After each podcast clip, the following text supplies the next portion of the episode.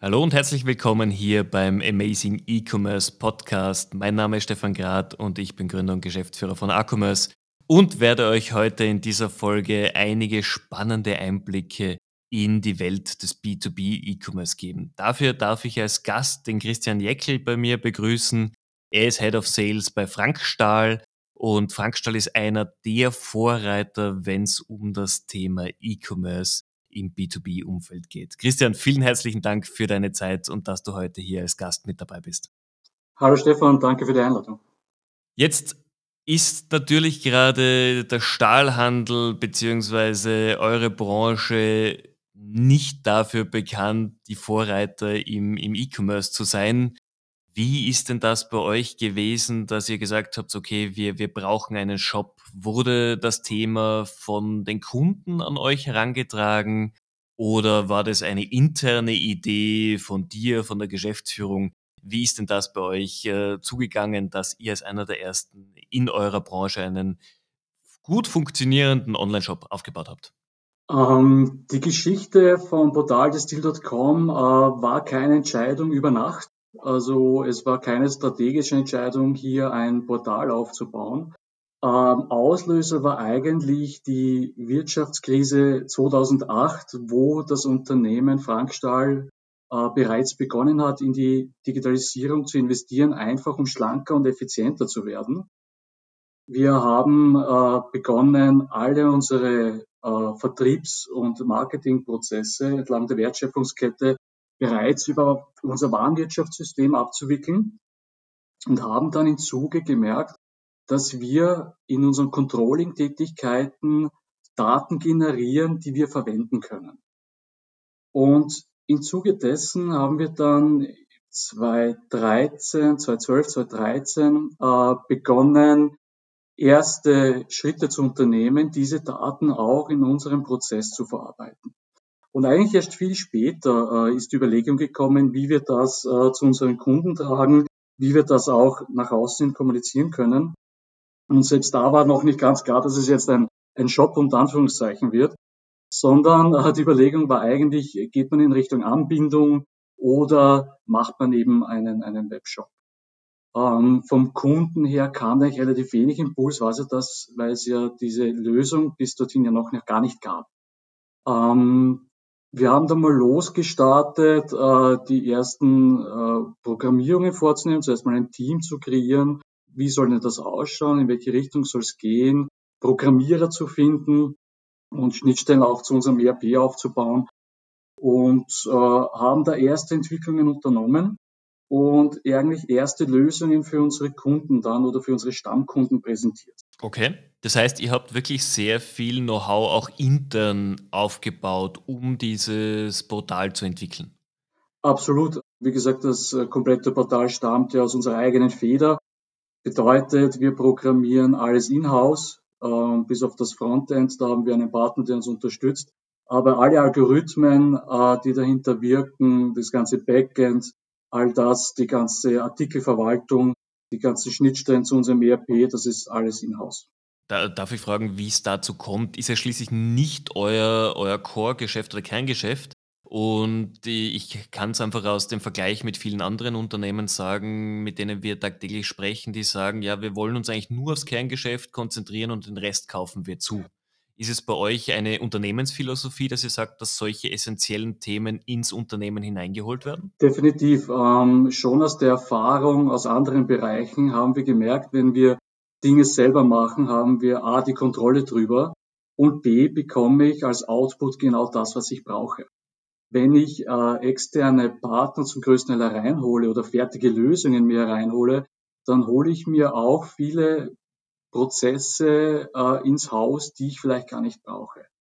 Das heißt, äh, eine der Stärken der Firma Frankstall war immer, uns so effizient wie möglich aufzustellen. Das heißt, nur diese Dinge zu verwenden, die ich tatsächlich brauche und keine Energie zu verschwenden für Dinge, die mich aufhalten. Das ist eine, eine sehr, sehr gute Herangehensweise. Aber wie, wie ist es euch denn am Anfang des Projekts gegangen? Da kommen ja sehr viele neue Themen auf euch als Unternehmen, auch auf das Team zu, mit denen man sich vielleicht in den letzten Jahren noch nicht beschäftigt hatte. Definitiv, äh, wie du am Anfang gesagt hast, die äh, Stahl- und Metallhandelsbranche ist jetzt nicht dafür bekannt, digitale Vorreiter zu sein. Das war natürlich auch äh, bei uns im Haus anfangs so. Wir mussten uns erst mit der Materie beschäftigen, mussten auch das richtige Personal ins Team holen, mussten uns natürlich selbst auch das Management hier an diese Materie heranführen und uns weiterentwickeln und natürlich auch das Team, weil ohne dem Team geht es natürlich nicht. Ja, und gerade bei, bei euren Produkten, wie, wie ist es euch denn gegangen? Weil für einen Online-Shop brauche ich ja Produktdaten, Beschreibungen, Skizzen in digitaler Form. War das alles vorhanden oder musste das wirklich für den neuen Webshop auch erst digitalisiert werden? Das musste alles digitalisiert werden, äh, bedeutet, dass wir sagen oft, unsere Produkte Webshop fähig zu machen. Ähm, in unserem ERP sind natürlich sehr viele Daten bereits vorhanden gewesen, aber alles als Text. Und mit Text fange ich natürlich äh, in der digitalen Welt überhaupt nichts an. Bedeutet, wir mussten uns wirklich jedes einzelne Produkt und jede einzelne Dimension so umbauen so gestalten, dass ich sie auch über das Portal vermarkten kann. Das heißt, auch Verknüpfungen, auch Bilder, auch Schnittstellen, äh, damit das natürlich auch mit dem Lager, mit der Logistik funktioniert. Also all das mussten wir ähm, machen, hat viel Zeit gedauert, aber wir haben sehr viel dabei gelernt, auch über unsere Produkte selbst. Das kann ich mir vorstellen, vor allem, ich meine, ich habe mir euren Shop auch sehr im Detail angesehen. Ähm, ich nehme jetzt mal als Beispiel, ihr habt ja auch Heizkörper, die auch in unterschiedlichen Bauhöhen gibt, mit Baulängen, mit unterschiedlichen Leistungen. Das heißt, ihr habt dann nicht nur Standardprodukte, sondern sehr viele auch äh, Produkte, die einfach gewisse Varianten haben. Wie, wie ist es euch denn damit gegangen? Da stellt ihr gerade im B2B-Bereich viele Unternehmen vor die Herausforderung, diese Varianten auch richtig abzubilden. Ähm, wir haben auf der einen Seite ein eigenes Team kreiert, das sich äh, nur mit den Artikelthemen beschäftigt. Natürlich auch mit Unterstützung von unseren Partnern. Uns ist wichtig, dass wir Partner haben, die genauso fit sind wie wir, was in unserer Branche nicht so einfach ist, auch nicht so leicht zu finden ist auch die Bereitschaft dazu, hier äh, Zeit und Geld zu investieren. Grundsätzlich ist es aber so, dass wir ja mit unseren Standardprodukten mal begonnen haben. Das heißt, hier hatten wir ja Know-how bereits im Haus, auch von dem Team und den Mitarbeitern, die auch lange bei uns im Unternehmen sind, haben da alle mitgeholfen. Bedeutet, ähm, es war jetzt nicht rein die IT und auf der anderen Seite der analoge Vertrieb, sage ich mal, sondern es war immer eine Teamleistung des gesamten Unternehmens. Hier hat jeder sein Wissen, das er hat, auch mit eingebracht. Und das jetzt nicht nur das Wissen selbst, sondern auch aktiv mit angepackt, also auch mit Excel-Listen über 20.000 Zeilen mal überarbeiten und solche Dinge, ähm, an die kann ich mich noch gut erinnern an die Zeit. Ähm, da lernt man sehr viel auch über sich selbst, muss ich sagen. Und äh, Zug um Zug haben auch Partner von uns die Möglichkeit dieses Portals erkannt und sind natürlich, auch, es ist nicht immer die beste Lösung, selbst etwas zu machen oder selbst ein, ein, einen Shop zu starten, was auch diverse Studien schon 2017 gesagt haben, dass eigentlich wenige Kunde am Shop des Erzeugers gehen, sondern eher auf Portal. Also ein, ein gutes Beispiel ist Amazon zum Beispiel, dass wenn ich im B2C-Bereich Produktesuche ja bereits 34 Prozent die Suche bei Amazon beginnen. Und wenn ich mir Turnschuhe kaufen will, nur 12 Prozent beim Erzeuger der Turnschuhe. Also das ist schon ein Impuls, äh, den man verfolgen sollte. Und ich glaube, das ist auch die große Stärke von Destil.com, dass es hier kein, keine Plattform mehr für Stahl und Metall ist, sondern eine Plattform als General, Generalist vom Träger über Rohrzubehör, über Pumpen, wie du richtig sagst, über Heizkörper bis hin zum Schweiß und zum Arbeitsschutz. Das heißt, unsere komplettes, also unser, unser Kundenklientel kann eigentlich jeden Bedarf hier abdecken und muss nicht auf fünf, sechs, sieben, acht Händler splitten. Das ist auf jeden Fall ein, ein sehr, sehr spannender Zugang. War das von Anfang an klar und das Konzept? Oder hat sich das erst mit der Zeit bei euch intern so entwickelt? Das hat sich äh, definitiv so entwickelt. Also das war nicht von Anfang an der Plan, weil man muss natürlich verstehen, dass man aus der analogen Welt kommen ja ein gewisses Bild der Kunden vor sich hat. Man kennt ja Kunden oft 20, 25 Jahre lang und glaubt zu wissen, was der Kunde braucht und glaubt zu wissen, was der Kunde ähm, von einem verlangt. Ein großes Learning aus der Plattform war eigentlich zu sehen, mit was uns unsere Kunden identifizieren. Das heißt, was suchen die eigentlich bei uns? Und das waren nicht nur Stahlträger. Und aus diesem Impuls heraus haben wir gesagt, okay, wenn der Kunde schon bereit ist, ähm, Produkte bei uns zu suchen, die Zeit zu investieren, warum biete ich es ihm dann nicht an? Und so sind wir eigentlich über die Jahre gewachsen. Und immer mehr Produkte mhm. sind dazugekommen, Produkte, die wir äh, zum Teil kannten, zumindest weil sie branchenverwandt sind, und zum Teil wir überhaupt keine Ahnung hatten, was das überhaupt ist. Okay. Das heißt, ihr habt das auch genutzt, um neue Produktgruppen für euch zu finden oder neue Ideen für Produktgruppen zu bekommen? Definitiv. Ähm, wir haben uns in den letzten Jahren verdoppelt. Also im Moment haben wir 100.000 Artikel online. Wow. Das ist eine, eine sehr, sehr spannende Zahl. Aber inklusive Varianten oder kommen die noch on top? Äh, nein, inklusive Varianten, also inklusive Dimensionen. Aber man sieht einfach, dass es der, der Markt annimmt. Ähm, und der Markt ist auch verlangt, auch wenn es manchen noch nicht bewusst ist. Anfangs äh, wurde, äh, wurde das natürlich belächelt oder warum braucht man einen Shop, wie, wie will man das eigentlich handeln? Wie will man das transportieren, das bestellte Material? Wie soll die Vernetzung passieren? Also all diese Dinge, das muss man sich natürlich äh, vorher fragen. Äh, wir verkaufen keine Bücher. Ein mhm. Buch zu verschicken ist leicht. Das stecke ich in ein Paket und schicke ich mit einem Paketdienst auf die Reise äh, bei einem 18 Meter Träger oder bunten mit zweieinhalb bis fünf Tonnen schaut schon etwas anders aus. Wie ist, weil du gerade die Logistik ansprichst, wie war die Logistik für euch denn zu organisieren? Das ist ja doch im, im bisherigen Geschäft auch schon gewesen, dass ihr eure Produkte zum Kunden bringen musstet. Hat sich durch den Webshop hier in der, in der Zustelllogistik etwas geändert für euch? Ähm, natürlich hat sich auch die Logistik mit verändern müssen. Ähm, jetzt weniger von der Tätigkeit, sondern vielmehr auch von Service. Ähm, der Kunde erwartet natürlich, dass äh, Material getrackt wird, äh, wie er es von Amazon kennt oder von anderen äh, Versandhäusern, wo er will einfach wissen, wo ist mein Produkt gerade, wann kommt's und, und was passiert damit. Ähm, das waren eigentlich die ersten Schritte, die wir gemacht haben, dass wir unseren Kunden den Service der Bereitstellung von Informationen in diesem Bereich, in den Logistikbereich zur Verfügung gestellt haben und natürlich auch äh, mhm. intern, auch von Eingangslogistik und Ausgangslogistik können wir das natürlich intern sehr gut nutzen. Auf der einen Seite. Auf der anderen Seite hatten wir ja bereits einen äh, sehr großen Fuhrpark äh, für unsere Branche. Also wir haben ja 40 eigene LKWs. Also wir sind auch nebenbei eine kleine Spedition. Alles mit, mit Kran und, und äh, auch mit Berechtigung für 18 Meter Transporte. Was sich aber geändert hat, ist natürlich die Internationalisierung. Äh, bedeutet auch, dass wir über das Portal versuchen, einen, eine Logistikkette aufzubauen, die natürlich auch länderübergreifend funktioniert. Auch hier wieder mit dem Hintergedanken, ich will natürlich nur das fahren, was ich tatsächlich fahren muss. Was ich outsourcen kann, source ich natürlich auch. Ein, ein spannendes Thema, jetzt die internationalen Kunden. Wie hat euch hier der Shop geholfen? Wahrscheinlich werden dadurch mehr internationale Kunden auf euch zukommen. Definitiv. Also im Moment sind wir in äh, neun Ländern online. Ähm, wobei hier natürlich auch das Verhalten sehr unterschiedlich ist von Region zu Region. Ähm, wir merken Länder ähm, im Osten Europas, die das sehr gut aufnehmen, äh, die schon wirklich darauf gewartet haben und wo es auch sehr gut funktioniert, wo wir auch marketingtechnisch äh, nicht diesen Einsatz bringen mussten.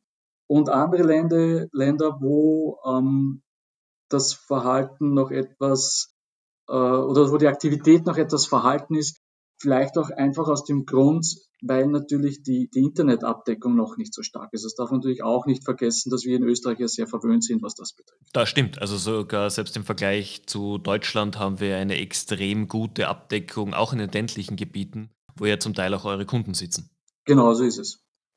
Und das merken wir auch mit Partnern, auch äh, wenn wir in den Westen Europas schauen, wo manche Dinge gar nicht möglich sind, weil äh, das WLAN zum Beispiel gar nicht funktioniert oder so schwach ist, dass eine durchgängige äh, Datentransfer überhaupt möglich ist.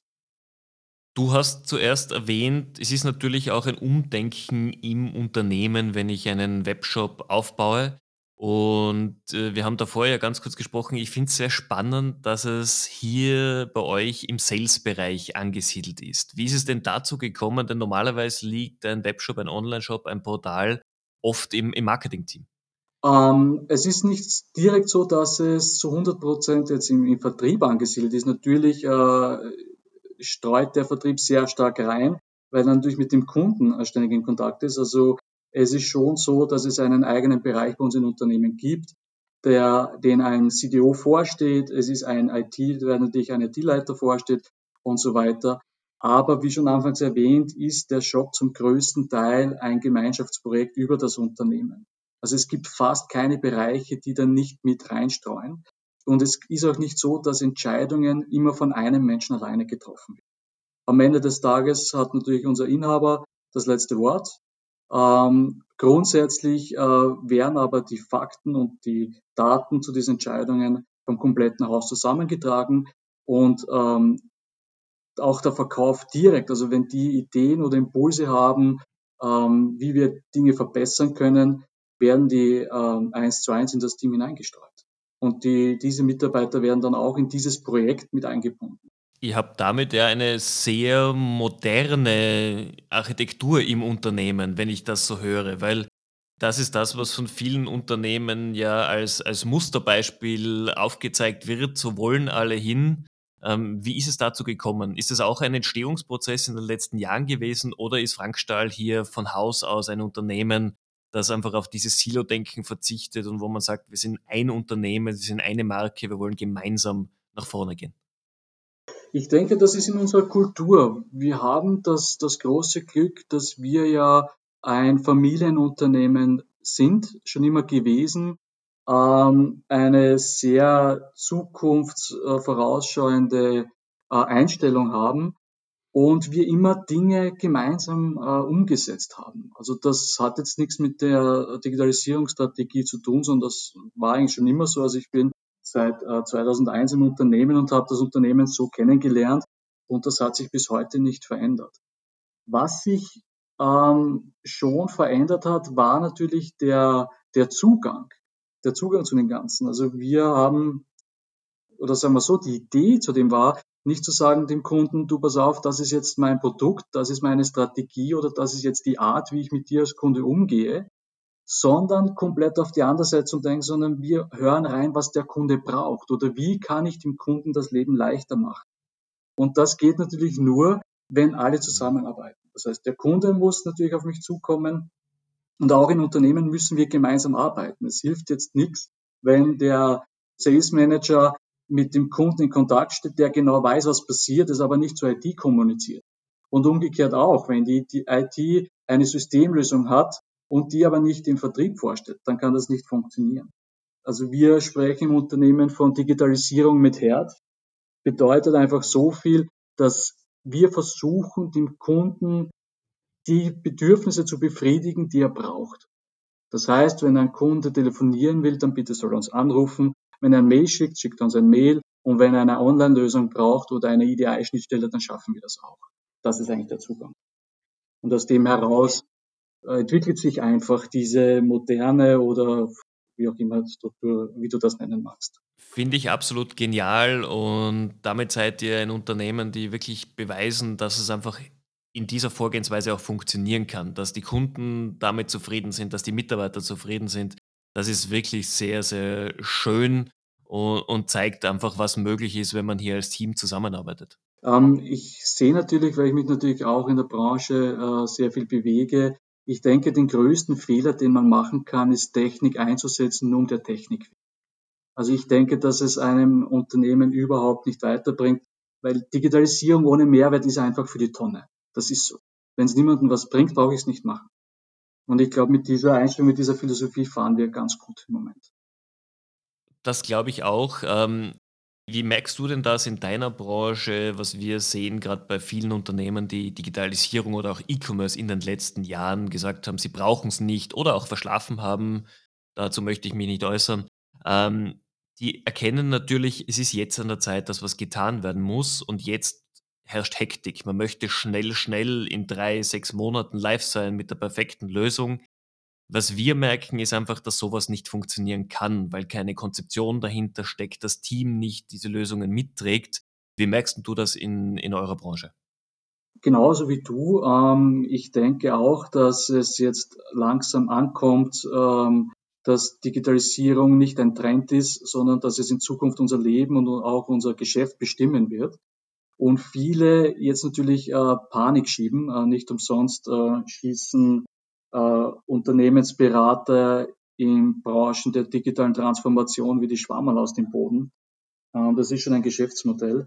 Äh, gleichzeitig denke ich, dass man hier nichts äh, übers Knie brechen darf. Äh, wie schon gesagt, ich, ich bin auch der festen Überzeugung, dass nicht jedes Unternehmen einen Webshop braucht. Ich denke, die Lösung gibt einen der Kunde vor. Der Kunde sagt, was er braucht und da hat der Handel einfach zu folgen. Ähm, ich denke, dass es sich so ge geändert hat, dass ähm, früher der Kunde sich seinen Händler ausgesucht hat und dort seine Produkte bestellt hat. Die Möglichkeiten haben sich so dermaßen schnell verändert, dass er heute sein Produkt braucht und sich dazu den Händler sucht. Und wenn man da nicht gefunden wird, wenn man da nicht fit ist, wenn man da die Bedürfnisse nicht stillen kann, hat man einfach keinen Platz. Absolut. Also damit sprichst du mir komplett aus der Seele und das ist einfach diese Grundlagen, die man verstehen muss, auch in, im heutigen Umfeld. Jetzt eine Frage natürlich auch zur aktuellen Situation, in der wir uns befinden. Es ist die vierte Woche der Corona-Quarantäne. Welchen Impact hat denn die aktuelle Situation auf euch und natürlich auch auf die Nutzung des Online-Shops? Ähm, die Nutzung des Online-Shops hat sich natürlich erhöht, ähm, da es der zwischenmenschliche Kontakt verringert wird, auch äh, im B2C-Bereich ähm, ist es natürlich angenehm, wenn ich eine Möglichkeit habe, weiterhin meine Produkte äh, zu kaufen und auch immer jemand erreichbar ist. Natürlich auch Themen äh, Kurzarbeit oder Betriebe schließen komplett oder ich kann dort nicht mehr hinfahren. Also all diese Themen beschäftigen natürlich unsere Kunden und ich denke, dass es schon eine wunderbare Alternative oder eine Option ist, wenn ich da einen Partner habe, der 100.000 Artikel online hat und auch zu 100 Prozent lieferfähig ist. Und wenn ich die heute bestelle, ich die morgen frachtbar bei mir im Unternehmen habe. Krise hin, Krise her. Das ist natürlich die eine Seite. Auf der anderen Seite merken wir schon, dass eine gewisse Unruhe äh, Einzug hält äh, durch die Krise. Viele KMUs kämpfen ums Überleben und auch Großunternehmen ähm, merkt man, dass hier Produktion oder automatisierte Produktionen in Stocken kommen. Ähm, ich hoffe, dass es bald vorbei ist. Ich hoffe, dass wir das äh, generell, also auch im privaten Umfeld, möglichst schadfrei überstehen und dass diese Situation bald ein Ende hat. Ich glaube, dem Wunsch kann man sich nur anschließen und so wie es aussieht, wollen wir mal die Daumen drücken, dass es ja wirklich bald einmal besser wird. Lassen wir damit das Krisenthema beiseite und gehen auf meine zwei Fragen ein, um einfach auch dich als Person etwas besser kennenzulernen. Was sind denn die Themen, die dich in der Früh oder unter dem Tag motivieren, um täglich dein, dein Bestes zu geben, sowohl in der Firma als auch im privaten Umfeld? Was sind Themen, die dich motivieren? Ähm, natürlich die Digitalisierung an sich. Ähm, mein Leben dreht sich äh, nicht nur um das Portal an sich, weil äh, wer rastet, der rostet, sagt man. Wir haben natürlich immer unsere Augen schon auf das nächste Thema. Ähm, wir sind in der wunderbaren Situation, dass wir uns ständig mit neuen Themen beschäftigen können. Und das sind auch die Themen, die mich antreiben. Das heißt, gerade in unserer Unternehmensstruktur bin ich als Head of Sales nicht nur für den Vertrieb verantwortlich, sondern habe natürlich auch die Möglichkeit, hier meinen, äh, meinem Steckenpferd der Digitalisierung und auch diesen neuen Prozessen, den neuen Möglichkeiten, die die Digitalisierung bietet, auch nachzugehen und diese auch umzusetzen. Also wir beschäftigen uns natürlich auch mit dem Thema Big Data mhm. äh, sehr stark und auch das Logistikthema wird uns die nächsten Monate und Jahre sicher mitbegleiten. Im privaten Umfeld äh, ist es natürlich meine Familie, äh, die mich äh, pusht hier und natürlich unterstützt. Äh, ich bin Vater einer wunderbaren vierjährigen Tochter, äh, die mich auch fordert äh, stellenweise, aber die auch unglaublich viel Verständnis für Digitalisierung bereits mitbringt. Und ja, sie ist ein, sie macht mir sehr viel Freude. Das auf jeden Fall, das auf jeden Fall. Wie gehst du denn mit dem Thema Weiterbildung um? Wo wo beziehst du Informationen zu neuen Trends, neuen Themen? Du hast gemeint, Big Data ist ein Riesenthema für euch. Wahrscheinlich wird ja auch IoT irgendwann zum Tracking der der Lager oder der der Frachten ein spannendes Thema sein. Wo ziehst du neue Ideen, neue neuen Input heran? Ähm, ich bin ein Mensch oder zumindest behauptet das meine meine Frau, der sich sehr leicht begeistern lässt und darum ziehe ich meine Informationen auch überall her. Ähm, das heißt, ich, ich lese sehr viel, ich be, äh, bewege mich sehr viel auf, auf Plattformen und äh, Social Medien äh, Netzwerken. Ähm, gleichzeitig habe ich auch 2018 ein Studium begonnen in diesem Fach für Digital Business und Innovation, ähm, um hier einfach noch mehr die Thematik verstehen zu können, um einen noch breiteren äh, Überblick zu bekommen. Und so ein Studium macht natürlich unglaublich den Kopf auf. Und ich glaube, das ist gerade in diesem Thema das Allerwichtigste. Ich glaube nicht, dass es wichtig ist, dass wir alle programmieren lernen müssen, sondern ich denke, dass es wichtig ist, uns einfach für dieses Thema zu öffnen, zu interessieren und uns einfach darauf einzulassen. Das stimmt auf jeden Fall. Das stimmt. Das heißt, du bist auch jemand, der sich permanent neue Themen sucht, auch aus Eigeninteresse heraus sich Dinge ansieht, die vielleicht erst mal in ein paar Jahren spannend werden können. Natürlich. Äh, ich denke, es ist auch wichtig, dass man sich bereits jetzt mit Themen beschäftigt, die vielleicht die eigene Branche jetzt noch nicht betreffen. Aber wir sehen ja, dass es diese reine Branchentrennung ja in Zukunft nicht mehr geben wird, oder zumindest ist es meine persönliche Einstellung, dass die Vernetzung der Dinge, Internet der Dinge oder nennen wir es wie wir wollen, ähm, es einfach branchenübergreifende Vernetzungen geben wird. Ähm, das, äh, das kommt definitiv und nicht nur regional und nicht nur national, mhm. sondern auch international. Und ich denke, je fitter ein Unternehmen ist oder zumindest je offener ein Unternehmen für diese Themen ist, desto eher besteht die Chance, äh, hier mitzuziehen. Unternehmen, die heute noch ein Fax schicken, werden es einfach schwer haben. Da hast du auf jeden Fall recht. Nachdem wir gerade bei neuen Themen sind, äh, möchte ich natürlich auch dir meine Signature-Frage stellen. Wann hast denn du das letzte Mal was zum allerersten Mal gemacht und was war's? Das ist eine, eine gute Frage. Ähm, was zum ersten Mal, also ich habe jetzt nicht zum ersten Mal eine Videokonferenz gemacht, aber ich habe zum ersten Mal eine Skype-Konferenz mit 34 Mitarbeitern äh, miterlebt. Und das ist auf der einen Seite etwas unglaublich Spannendes, etwas unglaublich Lustiges und zeigt aber trotzdem, dass ich froh bin, dass die Entwicklung so äh, diesen, diesen Status hat, dass diese Dinge möglich sind.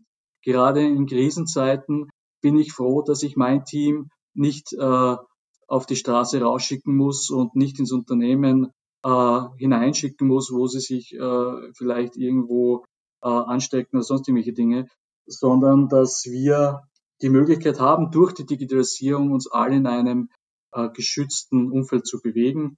Und ja, das war etwas Neues mit 34 Mitarbeitern. Es war sehr diszipliniert. Nochmals danke, wenn das jetzt jemand hört. Äh, und ja, war eine Herausforderung.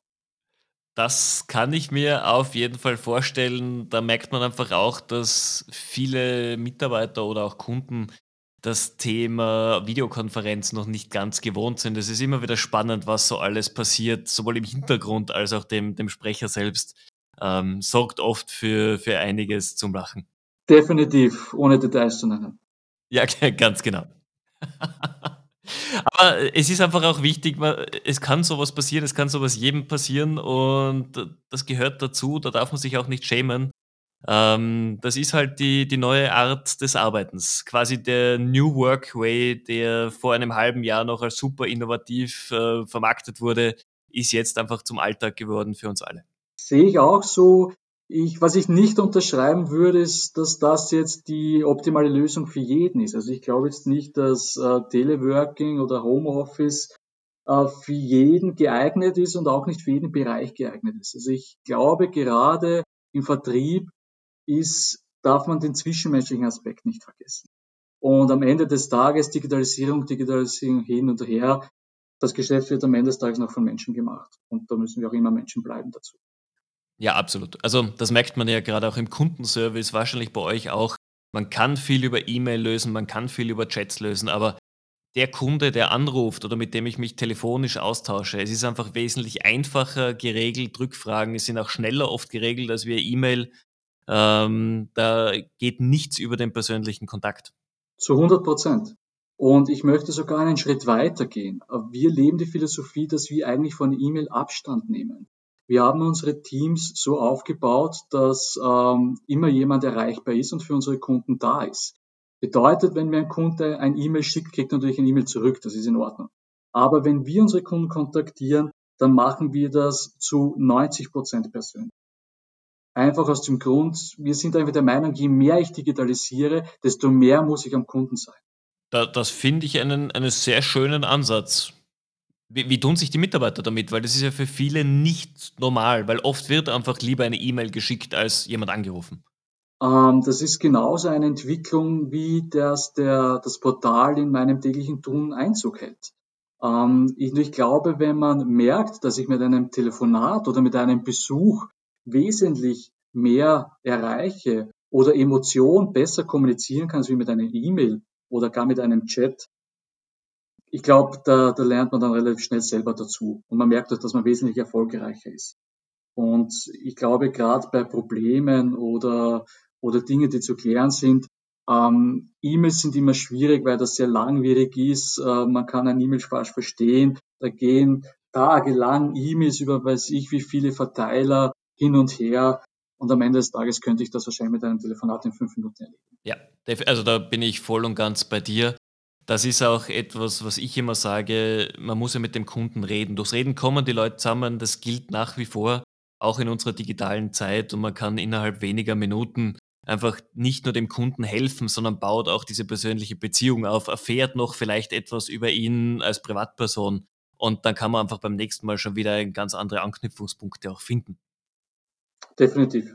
Das zeigt auch, da kommen wir schon jetzt eigentlich zu meiner Abschlussfrage, dass auch in eurer Denkweise natürlich Stammkunden, zufriedene, langjährige Kunden die Basis für euer Geschäftsmodell sind und ihr nicht den, den Startup-Charakter fährt, wo es nur darum geht, schnell einmal Kunden zu generieren und ob sie dann ein zweites Mal kaufen, ist eigentlich nicht mehr so relevant. Also das, das definitiv nicht. Ähm, Im Gegenteil, wir sind sehr stolz auf unsere Stammkunden und die bekommen auch unsere volle Aufmerksamkeit. Wie gesagt, all das, was wir hier produzieren und all das, was wir hier machen, machen wir ja für unsere Kunden und nicht wegen unseren Kunden. Und auf der anderen Seite versuchen wir schon, jeden Kunden gleichwertig zu behandeln. Also für mich macht es in der Kommunikation oder in der Handhabe wenig Unterschied, ob es jetzt ein Millionenkunde ist oder ein, ein KMU, der vielleicht jetzt nur zwei, dreimal was braucht, weil ein Unternehmen was äh, repariert. Ähm, das geben eigentlich unsere standardisierten Prozesse so vor. Da machen wir keinen Unterschied. Im Gegenteil, wir versuchen immer von unseren Kunden zu lernen. Ähm, es war ja nicht immer so, dass wir uns so intensiv auch in den B2C-Bereich hineinversetzt und damit beschäftigt haben. Aber selbst hier lernen wir extrem viel dazu und ähm, werden dadurch auch immer besser. Also ich denke, dass gerade jetzt im Zuge der Vernetzung, der hier in Branchen passiert, sich nur auf einen Persona oder nur auf eines, eine, eine Kundenklientel zu fokussieren, wäre ein Fehler. Das ist, das ist auf jeden Fall wahr. Und das sind wunderbare Worte auch zum Abschluss unseres Podcasts. Christian, Vielen, vielen Dank für deine Zeit, dass du dir die Zeit genommen hast, mit mir hier zu plaudern. Ich finde, die Einblicke, die du gegeben hast, sind extrem spannend, denn es zeigt doch wieder auf, dass nicht nur internes Know-how aufzubauen extrem wichtig ist, sondern einfach auch der Fokus für den Kunden, für Kundenzufriedenheit zeigt, egal ob im B2C oder im B2B, dass das das Erfolgsrezept ist und ihr seid ja kein, kein Startup, sondern ein wirklich langejähriges Unternehmen und es gibt euch immer noch und ihr habt viele Krisen überstanden und ihr werdet auch diese mit dieser Einstellung wahrscheinlich sehr gut überstehen. Davon bin ich überzeugt. Christian, vielen Dank, dass du Gast im Amazing E-Commerce Podcast warst. Liebe Zuhörer, wenn auch ihr in einer der nächsten Folgen teilnehmen wollt, meldet euch sehr, sehr gerne bei mir. Wenn euch der Podcast gefällt, bitte klickt auch äh, auf Like bei Spotify oder bei SoundCloud Ihr könnt uns auch gerne bewerten und jederzeit natürlich bei mir Rückfrage halten. In diesem Sinn wünsche ich euch einen schönen Tag und gute Geschäfte.